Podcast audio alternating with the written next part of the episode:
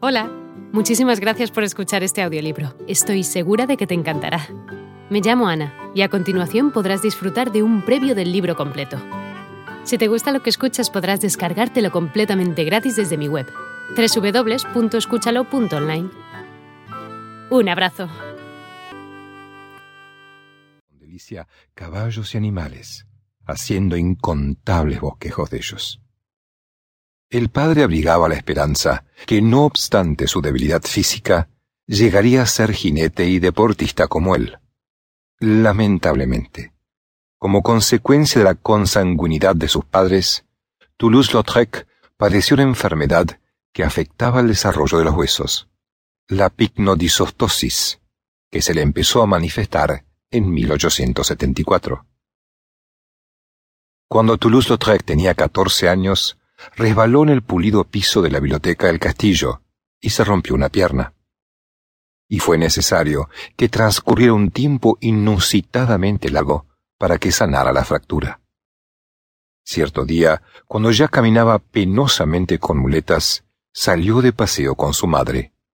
Resbaló una muleta y cayó en una zanja, rompiéndose la otra pierna. Contaba entonces con quince años. Siguieron dos años de invalidez, enfermedad y sufrimientos, al terminar los cuales se vio que las piernas le dejaron de crecer.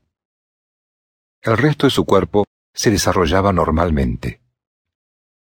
La cabeza en relación con el cuerpo entero parecía extraordinariamente grande, pero tenía las piernas de un enano.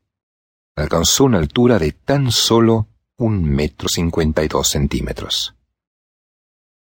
En la edad adulta, el hermoso niño se convirtió en un monstruo de hinchada nariz, labios demasiado gruesos y encarnados, y una boca acentuada bruscamente por la corta barba negra.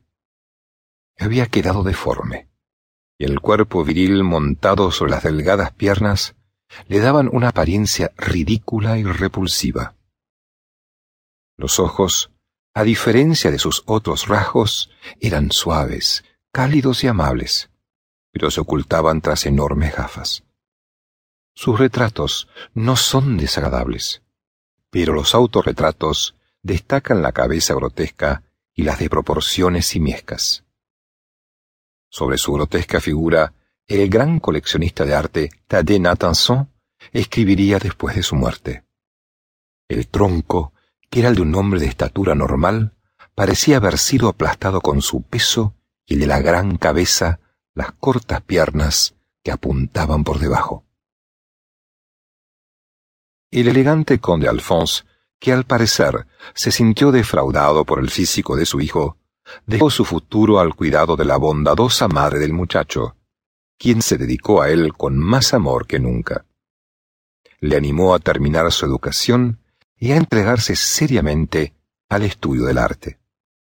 Henri había estudiado ya algún tiempo con René Prancetot, un amigo de la familia que pintaba escenas de carreras y de caza, recomendando en taller de Bonnat para sus estudios posteriores.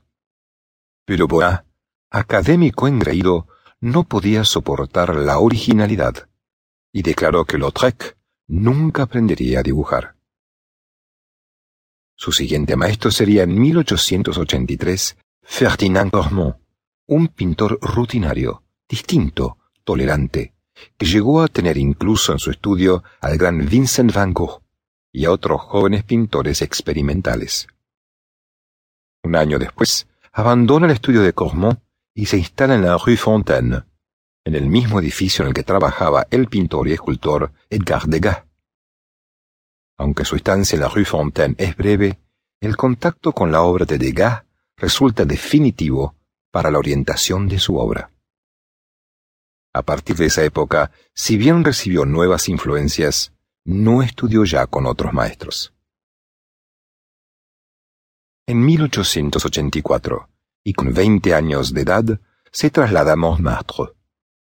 Era este un barrio de París que se distinguía por la mala reputación de sus tabernas y sus lupanares.